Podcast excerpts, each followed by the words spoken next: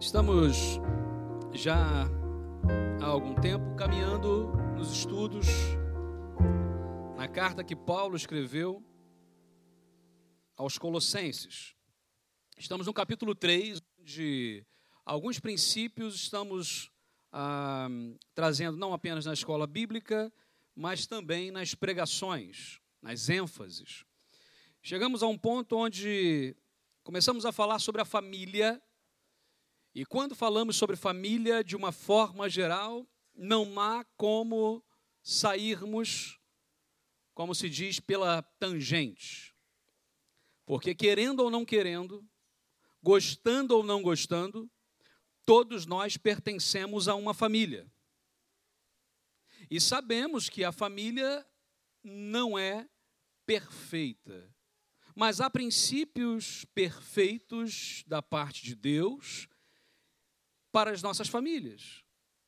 Então, ah, eu quero, baseado também na carta de Colossenses, capítulo 3, versículos ah, a partir do 18, mas hoje eu quero trazer um exemplo que nós encontramos em Gênesis, capítulo 29, versículo 31, e vamos apenas ler um versículo, mas obviamente o contexto histórico que vamos resgatar vai nos trazer a, à mente, ao coração, algumas coisas importantes, como, por exemplo, a, a necessidade de fazermos uma limpeza.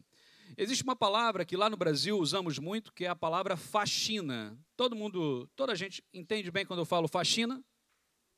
Ok? E aí poderíamos dizer assim: vamos à faxina, ou vamos fazer uma faxina. Mas eu quero ler o texto bíblico e em seguida vamos então a falar sobre limpeza, ou fazer a limpeza, ou fazer a faxina, não apenas numa casa, mas no nosso coração, na nossa família, na nossa, nos nossos relacionamentos mais próximos. Diz assim a palavra de Deus, Gênesis capítulo 29, versículo 31. Quando o Senhor viu que Lia era desprezada, concedeu-lhe filhos. Raquel, porém, era estéril. Até aqui. Vamos orar? Ó oh Deus, obrigado. Porque até aqui o Senhor já tem nos abençoado. Agradecemos a Deus pela liberdade que temos de abrir as nossas portas, de abrir as nossas bocas e declarar que Jesus Cristo é o Senhor, que grande é o Senhor, que o Senhor Jesus é o nosso respirar, é a razão da nossa vida. Pedimos a Deus que o Senhor nos dê, então, nesse instante, a sabedoria para não apenas conhecermos na teoria a tua palavra, mas que venhamos a aplicar os princípios eternos em nossas vidas. E assim nós oramos, em nome de Jesus. Amém, Senhor. Eu não sei quantos aqui gostam de fazer uma boa faxina, uma boa limpeza geral na casa. Há pessoas que gostam. Eu, eu não sei como, mas gostam. Há pessoas que, quando estão estressadas, por exemplo, né, a casa fica mais limpa do que nunca. Porque começa a limpar tudo, e varre, e passa aquele aspirador de pó, e é tudo, tira poeira da, da, da, dos móveis, e até trocar os móveis de lugar acaba acontecendo. Eu não sei quantos aqui gostam de lavar a louça, para mim é tão difícil falar louça. Né? É, falamos louça, então é, algumas palavras são assim, mas também fala assim, entende? Mas vou falar lavar a louça, limpar a bancada, o fogão, lavar as roupas, passar as roupas, guardar as roupas, os calçados, varrer o chão, aspirar o pó, arrumar a cama, as gavetas, os armários, cortar a grama, consertar a cerca, recolher o lixo, reciclá-lo, pôr no sítio certo, lavar a casa de banho, desentupir a sanita e outras coisas que eu me nego a falar agora em público. Mas nós temos coisas a fazer todos os dias. Na casa, quando começamos a arrumar alguma coisa, sempre surge outra. Quando arrastamos o sofá para um lado para poder ver, achamos coisas embaixo do sofá que já havíamos esquecido que havíamos perdido. e aí começamos então a limpar. E puxa daqui, acha outra coisa. E percebemos que atrás, na parede, havia algo que precisava consertar. E por isso que o sofá estava naquela parede e não na outra. E começamos então a mexer. Todas as vezes que nós mexemos, achamos mais alguma coisa. Há pessoas, por exemplo, que têm uma teoria assim: eu não vou ao médico. Eu não vou ao médico porque quem procura, acha. Então eu não quero achar nada, também não vou.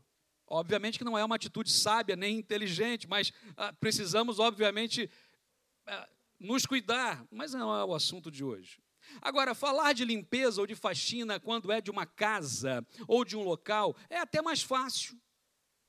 Por quê? Porque limpamos e acabou, está limpo, pelo menos durante alguns minutos. As donas de casa vão me, me ajudar aqui agora. Né? Parece que há alguma coisa que acontece na cozinha que sempre há louça para lavar. Há uma coisa espiritual ali. Porque lava-se, limpa-se, guarda-se, olha para o lado, está sujo, tem sempre alguma coisa para lavar, tem sempre alguma coisa para guardar, tem sempre alguma coisa para fazer. Eu não sei. Mas quando essa, essa questão de fazer a faxina ou de fazer a limpeza tem a ver com a nossa casa, não apenas com a casa física, mas com a nossa casa, pessoas, com a nossa família. Lavar a louça ou louça do casal, lavar a roupa suja da família, lavar as coisas que precisam ser lavadas, limpar a poeira do passado, varrer o chão dos nossos pais. Começamos a mexer em áreas agora que são complicadas. E desde já, deixe-me ah, declarar isso. Todos nós, todos nós, temos telhados de vidro. Não podemos julgar a família de ninguém. Muito cuidado ao olharmos outra família, outro casal, outro filho, outra, enfim, e julgarmos. E fazemos isso automaticamente porque somos humanos, o pecado ainda habita em nós, estamos nessa, nessa esfera da queda, mas a redenção de Jesus já tomou o nosso coração. E há um exercício que precisamos fazer todos os dias de parar de olhar tão somente para a, a família dos outros e olhar um pouco para a nossa. Há duas verdades que eu já aprendi com relação, por exemplo, a filhos. A parte do corpo da gente que mais dói são os filhos. Aqueles que ainda não têm filhos talvez não saibam a dimensão dessa frase, mas quando tiverem, saberão. Ou se não tiverem biologicamente, mas têm um carinho, um amor por outra pessoa, como se filho fosse, também já terão essa dimensão. Os filhos também têm um poder de cegar os pais e de introduzir na vida deles um relativismo que antes não havia. Por exemplo, eu me lembro de uma vez, quando estava para assumir o meu primeiro ministério, ainda muito novinho, e alguém contou uma, perguntou assim, mas na época que tocar bateria dentro da igreja era pecado, viu, Timóteo? Era pecado. Escreve isso aí. Você vive na era da graça agora. E tocar bateria dentro da igreja era um pecado mortal. E aí me perguntaram, a primeira pergunta que me fizeram na, naquela entrevista, né, e tal, se, se, a igreja vai escolher como pastor, vamos orar, aquela coisa. Assim, mas o pastor é a favor da bateria dentro da igreja? E eu me lembrei de um caso que é, marcou muito a minha vida há muitos anos atrás, que foi assim, um, um senhor, um homem, influente na igreja, crente, que participava ativamente da vida da igreja, a gente chamava que era um dos pilares da igreja, né? E ele sempre foi radicalmente contra qualquer tipo de instrumento profano dentro da igreja, segundo ele, o profano entre aspas, ok? Por exemplo, guitarra, baixo, contrabaixo, bateria eram coisas assim. Mal sabia ele que os pianos eram usados nos cabarés nos Estados Unidos e para ele era um instrumento sacrossanto, mas enfim. E ele era radicalmente contra. Até que o neto dele entra na adolescência e se afasta do evangelho, se afasta da igreja. E um dia, esse menino, ao ver um, alguém tocando uma bateria numa igreja, entra se apaixona, começa a estudar e se torna o quê? Baterista. E quando ele partilha isso, aquele avô, que era tão duro, tão rígido, que sempre falou que não, foi o primeiro a meter a mão no bolso para fazer uma campanha para comprar uma bateria para a igreja. Porque, afinal de contas, agora ele avaliava o seguinte: é melhor ter o meu neto dentro da igreja com a bateria do que não ter a bateria e ter o meu neto perdido para esse mundo. É óbvio que ah, alguns valores são mexidos, alguns para bem, outros para mal. Há pais, por exemplo, que literalmente idolatram os seus filhos, põem um filho num lugar ah, que só pertenceria ao Senhor. Mas é por isso que precisamos de uma limpeza geral, não apenas ah, com relação a casamento, não apenas com relação à criação de filhos, mas em relacionamentos de uma forma geral, e vou ampliar isso exatamente porque nem todos aqui são casados, nem todos têm filhos, e não podemos apenas nos deter a esse princípio ah, ah, apenas, mas no sentido de ampliar isso para a nossa vida e nos relacionamentos com a família em geral. E aí agora vamos falar da nossa família, vamos falar da nossa casa, vamos avaliar isso. A primeira coisa que eu quero trazer aqui, meus irmãos, aqui, uh, precisamos ir à limpeza na família. E precisamos saber que tudo começa na família de origem. Tudo começa na família de origem. Eu vou citar algumas, algumas características aqui, vamos ver se os irmãos vão adivinhar de quem é que eu estou falando. Vejamos a história desse homem. Esse homem, meus irmãos, ele enganou e roubou o irmão. Alguns já sabem quem é. Mentiu para o pai, que era cego e idoso. Teve sete filhos com uma mulher, dois filhos com uma segunda mulher, dois filhos com uma terceira mulher e dois filhos com uma quarta mulher. Esse homem experimentou brigas entre seus filhos. Sua casa vivia em pé de guerra. A sua filha caçula foi estuprada. E os irmãos, para vingarem, tornaram-se assassinos. Essa é uma história de um homem, de uma família, marcada por ódio, traição, ciúme, amargura, morte, confusão, rancor, disputa por migalhas de carinho dos pais, preferências por um filho em detrimento a outros. De quem é que nós estamos falando? Jacó. Ok. Estamos falando de um dos patriarcas. Estamos falando de Jacó. O seu nome será Israel, ou seja, o príncipe. Meus irmãos, tudo começa na história desse homem, quando ainda estavam na barriga da Rebeca, a sua mãe, Jacó e Esaú. Lembram disso? Jacó e Esaú já brigavam dentro da barriga. Eu, eu já conheço, eu conheço questões de, de, conflitos familiares, de conflitos entre maridos e mulheres, conflitos entre irmãos, conflito entre pais e filhos. Eu conheço muitos. Mas dentro da barriga da mãe, como a gente dizia lá, já, já ali já, ó, já quebrava o pau, né? Dentro da barriga, não, esse cordão é mais para mim, não, o cordão vem para cá. Deixa eu pegar mais essa parte aqui, a parte da direita é melhor. Dizem que dentro da barriga o bebê tem mais espaço do lado direito da mãe, né? Porque o lado esquerdo tem, tem, tem mais coisas, então é mais espaçoso. Imagina Jacó, não, não, o lado direito é meu. E Isaú, não, o lado esquerdo, o lado esquerdo é que é teu, fique aí. E já havia briga, a Bíblia fala que já havia briga dentro da barriga. E aí o primeiro que sai é o primogênito, chamado o ruivo, o peludo, né? A, a palavra Edom, que dá origem à palavra Edomita, significa literalmente vermelho, avermelhado.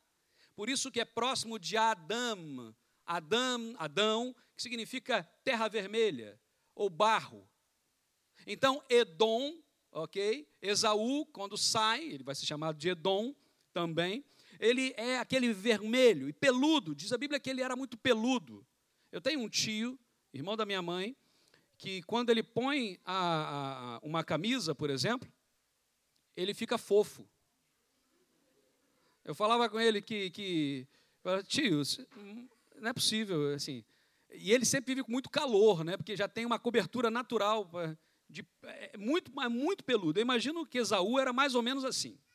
Esaú era muito peludo e a palavra peludo em hebraico significa ah, vem de Sear. Por isso a terra de Seir, que é onde hoje fica a cidade de Petra, ao sul da Jordânia.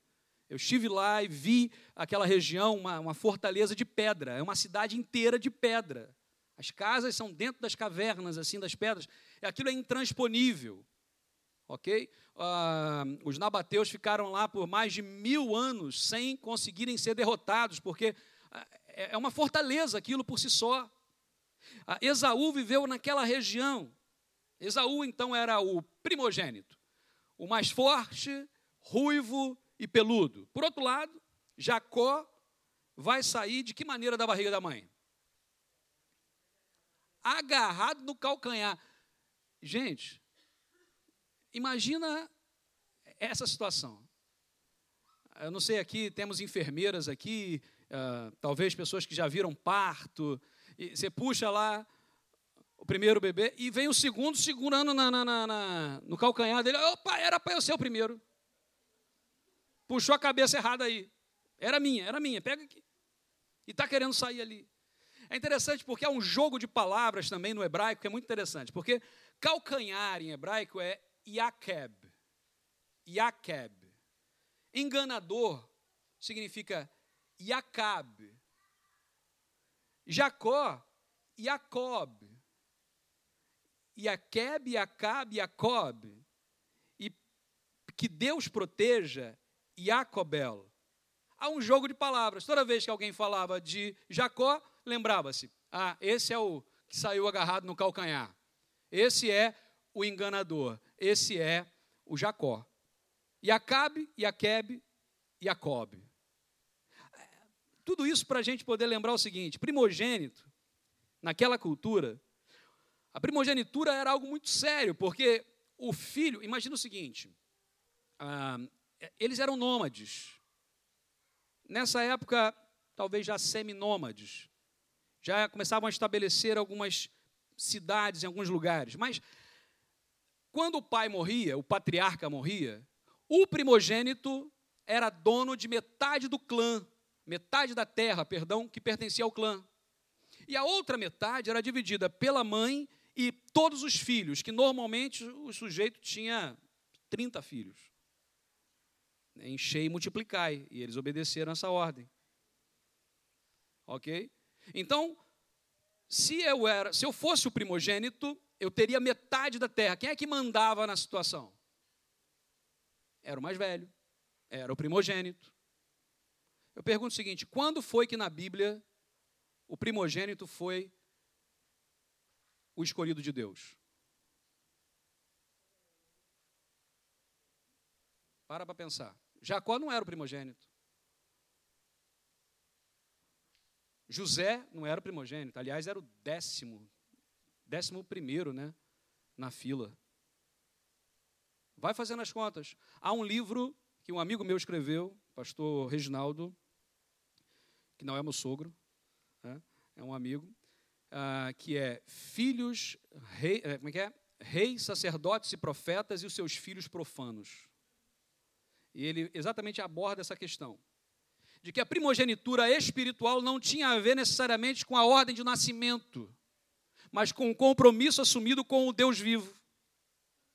Mas na realidade ali, na cabeça de Esaú, na cabeça de Jacó, estava ainda a questão humana. Gente, Esaú vai chegar um dia, nós sabemos a história, exausto de uma caça, morrendo de fome, desmaiando de fome. E está ali Jacó com lentilhas vermelhas sendo preparadas. Um prato avermelhado ali, avermelhado, porque faz o jogo novamente com a aparência de Esaú. Esaú, de longe, era aquele sujeito peludo e avermelhado. E Jacó está ali com aquele guisado e fala: Ok, eu, eu, eu, eu te dou o prato de lentilha, mas me venda a sua primogenitura. Esaú, estou nem aí para esse negócio de primogenitura. Não quero saber de primogenitura. E comeu o prato. Óbvio que depois ele quis voltar atrás, mas Jacó, obviamente, foi desleal. Jacó aproveitou a oportunidade. Quantas vezes dentro de casa nós manipulamos, nós usamos o sentimento do outro, a necessidade do outro para conseguirmos aquilo que nós queremos? Gente, se isso acontece fora de casa, isso começa dentro de casa. Jacó engana Esaú de novo, porque agora vai passar anos e eles já vão ter 40 anos de idade, porque Jacó tem que fugir, vai para a casa de Labão. Que eu costumo dizer que Labão é um lambão, né? Porque só fez também coisas que não eram certas. Mas Jacó vai passar o tempo lá, vai mais ou menos 20 anos porque ele vai trabalhar sete anos por uma filha, o Labão engana o enganador, porque o mal desperto é pensar que todos não são espertos, eu não vou dizer o ditado porque é feio. E ele é enganado pelo tio. E está aqui. E alguns dizem, ah, como é que pode ser enganado? Não sabe reconhecer a própria mulher? Gente, as festas duravam normalmente três semanas havia uma ala só para os homens, que era beber, comer, beber, comer, beber, comer durante três semanas. Do outro lado ficavam as mulheres se preparando ali. Quando Jacó vai para o leito, já está para lá de Bagdá. Obviamente, só no dia seguinte ele vai saber que aquela não era a mulher. Deu para entender? Ele vai trabalhar mais sete anos, porque ele amava muito Raquel. Amava muito, trabalhar mais sete anos. E depois daqueles 14 anos de trabalho, ainda vai ficar alguns anos ali, porque Deus vai abençoá-lo. E eu ficava assim, mas como é que Deus abençoa um homem desse?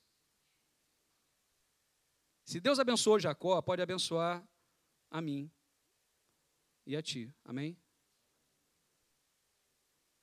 E Deus abençoa aquele homem, ele vai começar e vai ficar rico. E agora ele vai ficar rico, porque Labão falava assim: só está nascendo as crias todas são brancas. Então agora, tudo que for salpicado vai ser teu, Jacó. Não nascia um salpicado há anos. Só começa a nascer salpicado. Pá, pá, pá, pá, pá. E aí, Labão, hum, não, não. Agora tudo que nascer preto é seu. Não nascia um filhote preto há anos. Começa a nascer preto, preto, preto, preto, preto. E Jacó. Até que chega um momento que as coisas já não, já não eram sustentáveis. E agora Raquel amava Jacó.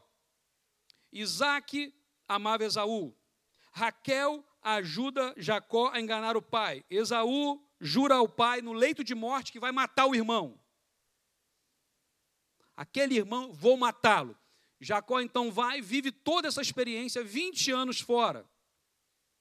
E agora ele está voltando, porque Deus manda que ele voltasse para a terra. Já Esaú está indo na direção dele agora com 400 homens. Gente, boa coisa. Troquei o nome? Ah, desculpa, é. Isaac, Rebeca, Jacó, Raquel. Pronto. Eu tenho que fazer essas associações, senão eu esqueço nome, os nomes. Mas agora, Jacó está voltando 20 anos depois com a sua família com as duas mulheres, com todos os filhos nascidos, com a sua riqueza, está voltando. E Esaú sabe disso, vai na direção dele com 400 homens. Gente, boa coisa não ia ser. O irmão tinha jurado o outro irmão de morte. Os dois já não se conheciam. 20 anos eram outras pessoas. Obviamente Deus fala com Esaú. E Jacó vai ter aquela experiência do val de Jaboque. Porque Jacó vai tentar arranjar as coisas do jeito dele, que a gente sempre tenta resolver as coisas do nosso jeito, e do nosso jeito não dá certo.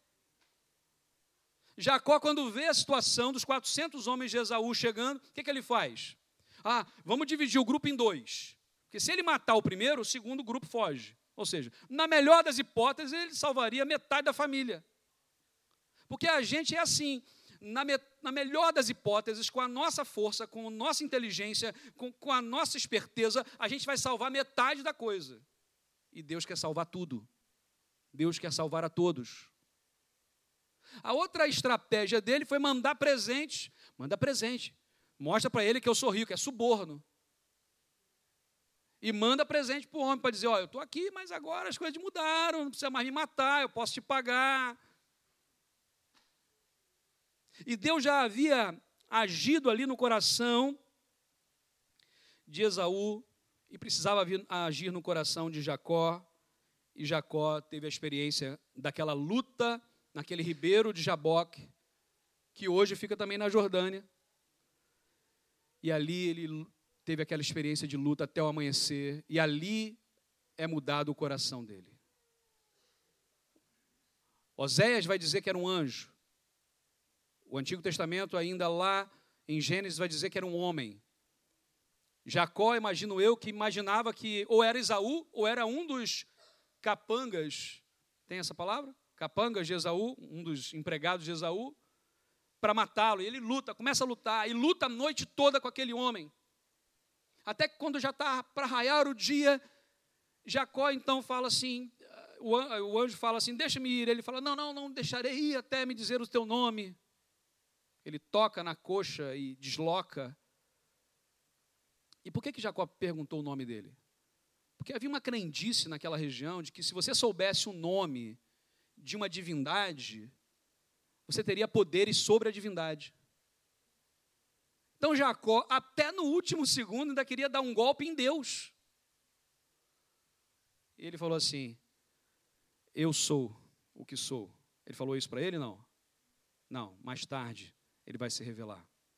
Mas naquele momento ali, ele apenas diz: O seu nome será Israel, o príncipe. Agora vamos analisar algumas coisas aqui. Quantas marcas esses homens carregaram na sua vida inteira? Um era preferido da mãe, o outro era preferido do pai. Quem tem irmão aí já vai lembrando quem é o preferido, quem é o queridinho, quem é. E não adianta os pais falarem assim: não, não, os trato todos iguais. Não tratamos iguais porque eles não são iguais.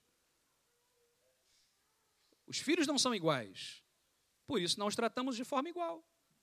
Podemos ter o mesmo amor, podemos ter a mesma intenção, podemos ter o mesmo princípio. Mas cada um é cada um. E os amamos de forma diferente. Quantas marcas esses homens carregavam? Agora a pergunta: quantas marcas nós carregamos da nossa família? Quantas marcas nós carregamos dos relacionamentos com os nossos pais? Quantas vezes nós não tivemos a oportunidade de conversar e expressar aquilo que estava no nosso coração com o nosso pai, com a nossa mãe, com os nossos irmãos. Quantas vezes temos dificuldade? Eu estou pensando só na família de origem, ou seja, da onde nós nascemos, onde fomos criados. E pode ser que a, a nossa família tenha sido uma família temente ao Senhor, mesmo assim, obviamente errou e não era perfeita, porque o pecado está entranhado ainda em nós. Quantos que se sentem como filhos preferidos e quantos se sentem como filhos preteridos? Ou seja, ah, temos dificuldade muitas vezes que vamos jogando na bagagem, vamos pondo na mala, e põe tudo na mala, e vamos na vida.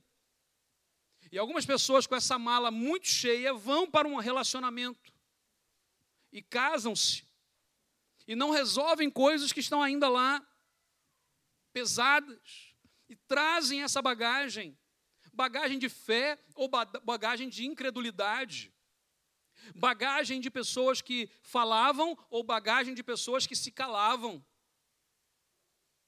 Tem uma expressão que diz que o fruto não cai longe da árvore. Nós somos formatados, forjados num primeiro momento na família.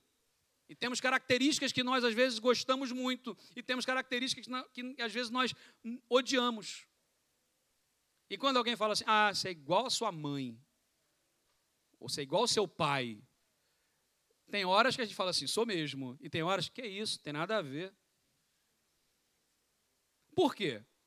Porque nós trazemos o jeito de falar, o jeito de agir, o jeito de pensar. É óbvio que a vida ela é maior, a dinâmica da vida é maior e vamos aprendendo outras coisas, vamos conhecendo outras pessoas e vamos conhecendo o Senhor. Vamos conhecendo o Senhor. Anotem essa frase: conhecendo o Senhor, a nossa vida muda. E começamos a questionar alguns princípios. Meus irmãos, se a desordem está instalada, é preciso olhar para o Senhor e organizar os nossos pensamentos, os nossos corações. Vamos desistir ou vamos persistir? Porque diante de algumas coisas a vontade é desistir, não vale a pena. Há algumas coisas que a gente fala assim, não vale a pena, deixa isso para lá. É, é, é, é dar, dar murro em ponta de, de faca. Vai sangrar, vai doer e não vai resolver. Mas o mais interessante na palavra de Deus que nós aprendemos é que o Senhor nunca desiste de nós. O Senhor nunca desiste de nós. O Senhor não desiste da nossa família, da nossa casa. Meus irmãos, é tempo de orar, é tempo de fazer uma faxina no nosso coração. Isso dá trabalho. Fazer faxina dá trabalho. E outra coisa, quando nós começamos a fazer a faxina, lembra disso, outras coisas vão aparecendo. Então, está disposto a olhar a sua casa de uma forma diferente? Olhar o casamento, ou os filhos, ou os irmãos, ou os relacionamentos que nós temos de forma mais madura? Porque tem gente que fala assim: não fala da minha mãe, não. Não, às vezes tem que falar da mãe.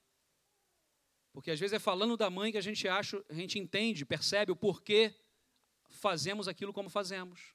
E que algumas coisas vão ser muito boas, mas outras coisas precisam ser revistas. Ah, precisamos falar, expressar. Fazer a limpeza começa na família de origem. Então, a primeira coisa, Esaú e Jacó, nossos exemplos aqui iniciais. Expandimos para nós. Agora vamos à segunda parte. Vamos à limpeza da família, porque tudo continua hoje. Se, em primeiro lugar, começa com a família de origem, num segundo momento, continua hoje, porque hoje nós estamos aqui. Somos fruto de uma história. Ninguém é apenas o que a gente vê aqui. O que a gente vê muitas vezes é a casca, é o que está por fora. Não temos, às vezes, ideia do que há por trás daquela pessoa em termos de história em termos de traumas, em termos de traições, em termos de caráter. Não conhecemos. E muitas vezes só conhecemos aquilo que a pessoa mostra. E há pessoas que têm uma habilidade incrível de esconder aquilo que são e que sentem, pelo que passaram, até porque muitas vezes não querem expressar. Uma vez, por exemplo, uma, uma irmã já casada há mais de 15 anos, crente, marido crente, filhos, todos servindo ao Senhor. E ela me procura e há uma, um desabafo, um choro, e eu não sabia o porquê que estava na angústia. E ela falava da dificuldade que ela tinha hoje com o relacionamento com o marido, especialmente na área sexual. Mas que, que houve? E ela começa a falar: é porque eu lembrei do que o meu pai fez comigo. Aquela mulher tinha sido abusada quando era criança, pelo pai que era membro da igreja. Não posso dizer que era crente. E ela nunca havia falado aquilo com o marido, com ninguém, com ninguém. E àquela altura da vida, aquilo veio à tona e ela estava emocionalmente destruída. Precisamos trabalhar alguns meses para que houvesse perdão, para que houvesse reconstrução, para que houvesse vida novamente ali. Meus irmãos, tudo continua hoje. Agora, não é porque as coisas chegaram onde chegaram que tudo está acabado. Não precisamos cometer os mesmos erros dos nossos pais. Não precisamos cometer os mesmos erros que as pessoas cometem. Não, não podemos justificar os nossos erros pelos erros dos outros.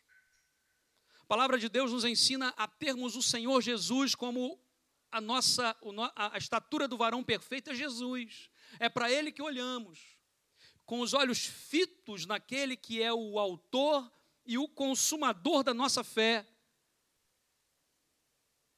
A família de Jacó, vamos pensar aqui, a família de Jacó, do jeito que a gente descreveu aqui, tem coisa pior que eu não falei. nesse emaranhado de traições, nesse emaranhado de sentimentos tortos, é dessa família que sairá Jesus. Jesus vem dessa família. A família estava cheia de problemas? Sim. A família de Jacó era problemática. Qual família que não é? Ou qual de nós tem a família perfeita? Muitas atitudes foram tomadas erradas, consequências foram ali observadas. A família era uma família comum, porque não existem famílias perfeitas. Uma das coisas que eu fico, às vezes, olhar, e eu gosto muito da, da origem das palavras, e, e gosto disso, é filologia, né? estudar a origem das palavras ou a história das palavras, porque as palavras vão mudando de significado ao longo do tempo. Às vezes é a mesma palavra, mas dependendo do século, significava uma coisa ou outra. Às vezes hoje nós temos palavras que mudam a cada semana. Ok? Lia, por exemplo. Cada nome no hebraico tem um significado e eram normalmente dados por causa da característica da pessoa. Lembra de Esaú? Por que, que Esaú se chama Esaú? Porque ele era peludo. Por que, que ele é o Edom? Porque era ruivo. Por que, que Jacó é chamado de Jacó? Por causa do calcanhar, no primeiro momento, e depois porque ele era um enganador. Então, o Acabe, Aquebe e Jacob era, era, era fácil lembrar quem é. Cada nome era dado. E o nome era mudado quando não correspondia ao que era. Por exemplo, eu gosto muito dos nomes ali ah, de Ruth. Ruth, quando vai ah, para com seus. Com, ah, com, com, a, como é que seu. Sua sogra. Não, mas antes. Quando vai para. Esqueci agora o nome. E quando eles vão embora, Amon. Moab, Moab, para Moab, agora lembrei, para Moab. É interessante que os filhos de Noemi, quais eram os filhos de Noemi? Malom e Quilion. Malom e Quilion significam em hebraico doente, doente e muito doente. Ok? O que, que acontece com os dois? Morrem. Morrem. Boaz, depois, Boaz é o que vai casar com a Ruth. Boaz significa vigor, força, saúde. E de Ruth e Boaz virá quem? Jesus. Agora vamos aqui aos filhos de Lia. Primeiro filho, não sei se vocês sabem os nomes de todos de Có, os filhos de Jacó. Rubem, Simeão, Levi, Judá, Issacar, Zebulon, Gad, Dan, Nafta, Naftali, Azer, José, Benjamim e a menina Diná. Está escrito não, tá? Agora vamos lá. Primeiro nome. Nasce o primeiro filho de Lia. Lembra do, do texto que nós lemos? Lia era desprezada por Jacó e Deus deu-lhe filhos. Uma mulher que não tinha filhos naquela cultura era considerada uma mulher amaldiçoada. E a Bíblia diz que Raquel era estéreo. Aliás, as matriarcas eram estéreis. Rubem significa viu a minha aflição. Quando nasce primeiro filho de Lia, e ela nasce, nasce aquele bebê, imagina o Jacó ao seu lado, pegando aquele filho e vibrando, e ela, ah, Deus viu a minha aflição. Um alívio. Está ali. Simeão. Simeão, segundo. Ele me escuta. Significa, Simeão significa, ele me escuta.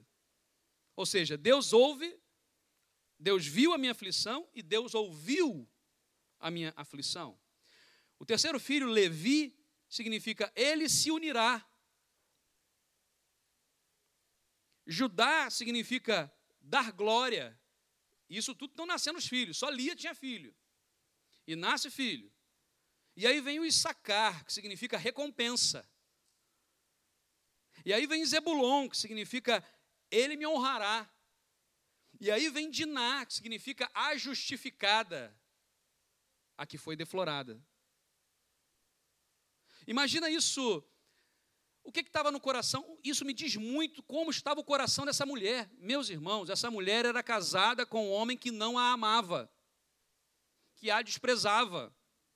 Uma mulher mal amada, desprezada, uma mulher que era humilhada, e a cada coisa que acontecia, ela usava aquilo para se fortalecer.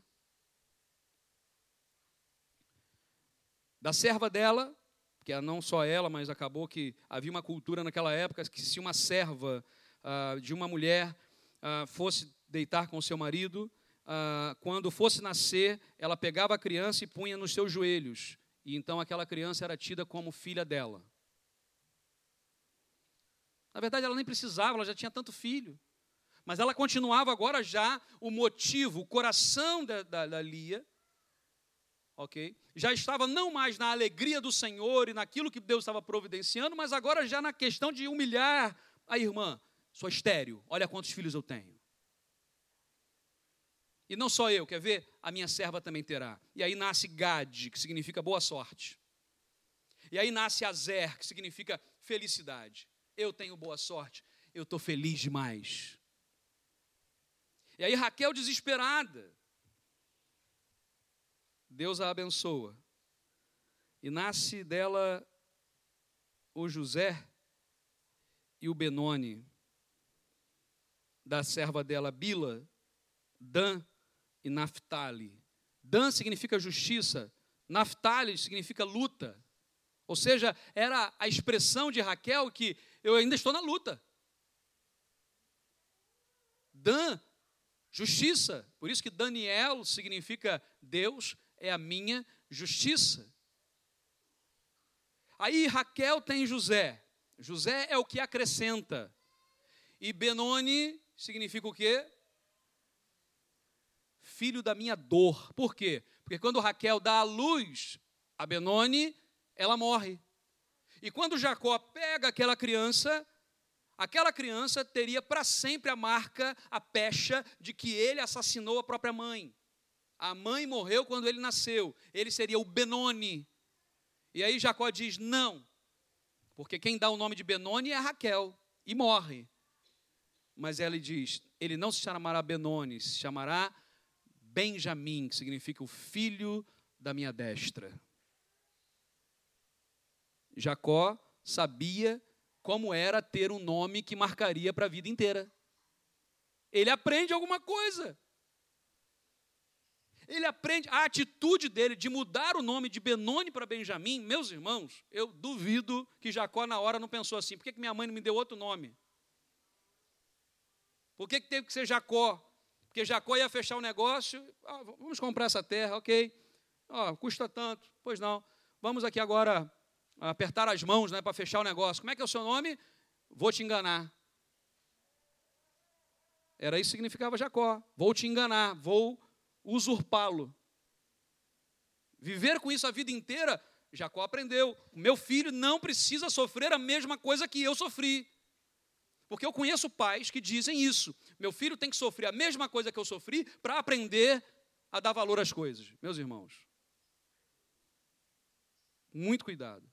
Há princípios que sim, que precisam ah, exercer sabedoria para que os filhos cresçam fora de uma redoma, para que vivam, tomem decisões, amadureçam e sejam servos de Deus. Mas nós não precisamos infligir sobre eles o mesmo sofrimento que nós passamos, porque não necessariamente a, resposta ao sofrimento é igual para todas as pessoas. Cada um de nós tem um limiar diferente. Percebamos aqui que esses nomes são nomes fortes. E a Mauri Oliveira escreveu um livro, há duas frases que eu, que eu gosto muito, que ele diz assim: Deus escolheu essa família não pelo que ela era, e sim pelo que ela, para, pelo que ele a faria ser. Deus escolhe a família de Jacó não porque a família de Jacó era perfeita, porque a gente já viu que perfeita ela não era, mas pelo que Deus faria naquela família. E aí eu digo hoje, em nome de Jesus, Deus escolheu a tua família, não porque, porque ela é, pelo que ela é, mas porque Ele vai fazer algo maior do que nós possamos imaginar. Você crê nisso? Eu não sei quantos aqui têm seus filhos que hoje estão afastados do Evangelho. Pessoas que estão orando pelos seus filhos, que conheceram a palavra, mas hoje estão longe. Creia, não desista, Deus está cuidando. E uma outra frase que ele diz: é que se o seu problema é o problema de Jacó, a sua esperança é a esperança de Israel. Deus muda a vida de Jacó, Deus muda o nome de Jacó, Deus muda a essência de Jacó, Deus muda a forma que Jacó andava. Porque isso é simbólico. Tocar na coxa, na articulação, para que ele mancasse, de longe todos veriam: lá vem o Jacó. Agora não, lá vem o Israel. Quando Deus toca no nosso coração, nós mudamos a maneira de andar, nós mudamos a maneira de falar. A nossa essência é transformada pelo Senhor. Tudo continua hoje, mas pode continuar diferente. Pode continuar mais próximo de Deus, mais próximo do Senhor. Nossas famílias precisam, obviamente, serem impactadas pelo poder de Deus. É preciso perdão é preciso restauração, é preciso relacionamento próximo com Deus e próximos uns com os outros. É preciso saber que se o nosso problema é o problema de Jacó, porque Jacó poderia dizer assim: ah, não tem jeito, para mim não. Eu enganei meu pai, eu menti para meu pai, enganei meu tio, enganei minha mãe, enganei meu irmão, enganei a vida inteira toda a gente. Para mim não tem jeito. E Deus fala: de ti algo novo surgirá. Abraão, Isaac, Jacó. Jacó, José. José, Egito. Egito, preservação da vida. Vamos lembrar isso. Moisés, que sai do Egito, atravessa o mar dos juncos, atravessando em pés secos, que eu não sei por que, que demos o nome de Mar Vermelho, porque não é. O nome é Mar dos Juncos, mas essa é uma outra história. E atravessa o mar. E vai para a terra. Vem Josué. E assim continua a história, até chegar em Cristo Jesus, nosso Senhor. O autor e o consumador da nossa fé. Até chegar em nós hoje. Os princípios que nós hoje temos no nosso coração não podem ser apenas princípios intelectuais. Eu sei mas não vivo. Eu sei, mas não faço. Há esperança para as nossas famílias e precisamos confiar no poder de Deus. Vamos às limpezas? Vamos à faxina? Aprendemos que tudo começa na família de origem. Aprendemos que tudo continua hoje. Mas aprendemos que tudo converge em Jesus. Quando Paulo escreve aos Efésios, ele vai dizer: para convergir nele todas as coisas. O Senhor Jesus, ele veio para nos trazer paz e vida. E o nosso Deus é o mesmo, ontem, hoje e eternamente. Feche seus olhos, por favor. Eu quero pedir nesse momento que haja uma oração muito sincera de cada um, silenciosa.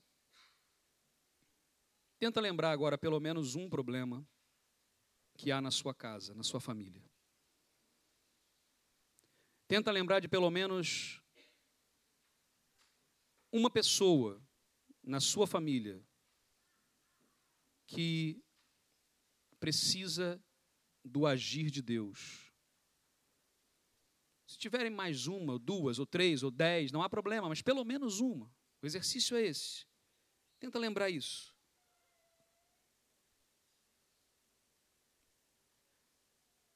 Agora, enquanto nós vamos louvar ao Senhor, se você deseja, se você crê que Deus pode agir na sua casa, se há um filho afastado do Evangelho, Deus pode trazê-lo. Se há discórdia na sua casa, Deus pode trazer paz.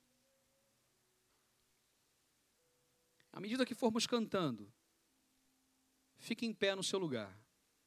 E essa atitude apenas não é para Deus, porque Deus sabe que está no coração, mas é para nós mesmos. De declarar para o Senhor assim, e para nós gravarmos isso nesse tempo, de que eu assumo diante de Deus um compromisso de oração, de limpeza. Há coisas que não são ditas, que são piores do que aquelas que são ditas. E muito cuidado com as palavras, para que elas sejam benditas e não malditas. Porque palavras ferem o coração. As discussões que aconteciam naquela casa, na família de Isaac, em Jacó e Esaú e depois nos seus filhos, não eram discussões fáceis, boas. Talvez nem toda a gente gostasse de estar ali à mesa com aquela casa. Mas foi dali que Deus trouxe o Messias. Imagina o que Deus pode fazer a partir da nossa casa. Imagina o que Deus pode fazer a partir da sua casa, da sua família, com todos os problemas que há, com toda a história. Deus pode restaurar, Deus pode salvar relacionamentos que estão quebrados, que produzem choro muitas vezes. O Senhor pode trazer alegria onde só há tristeza. O Senhor pode trazer o riso onde só há lágrimas. Creia no agir do nosso Deus. E enquanto cantamos, poderá ficar em pé, dizendo assim, declarando: Senhor, eu creio, eu creio que o Senhor está ainda agindo na minha vida hoje.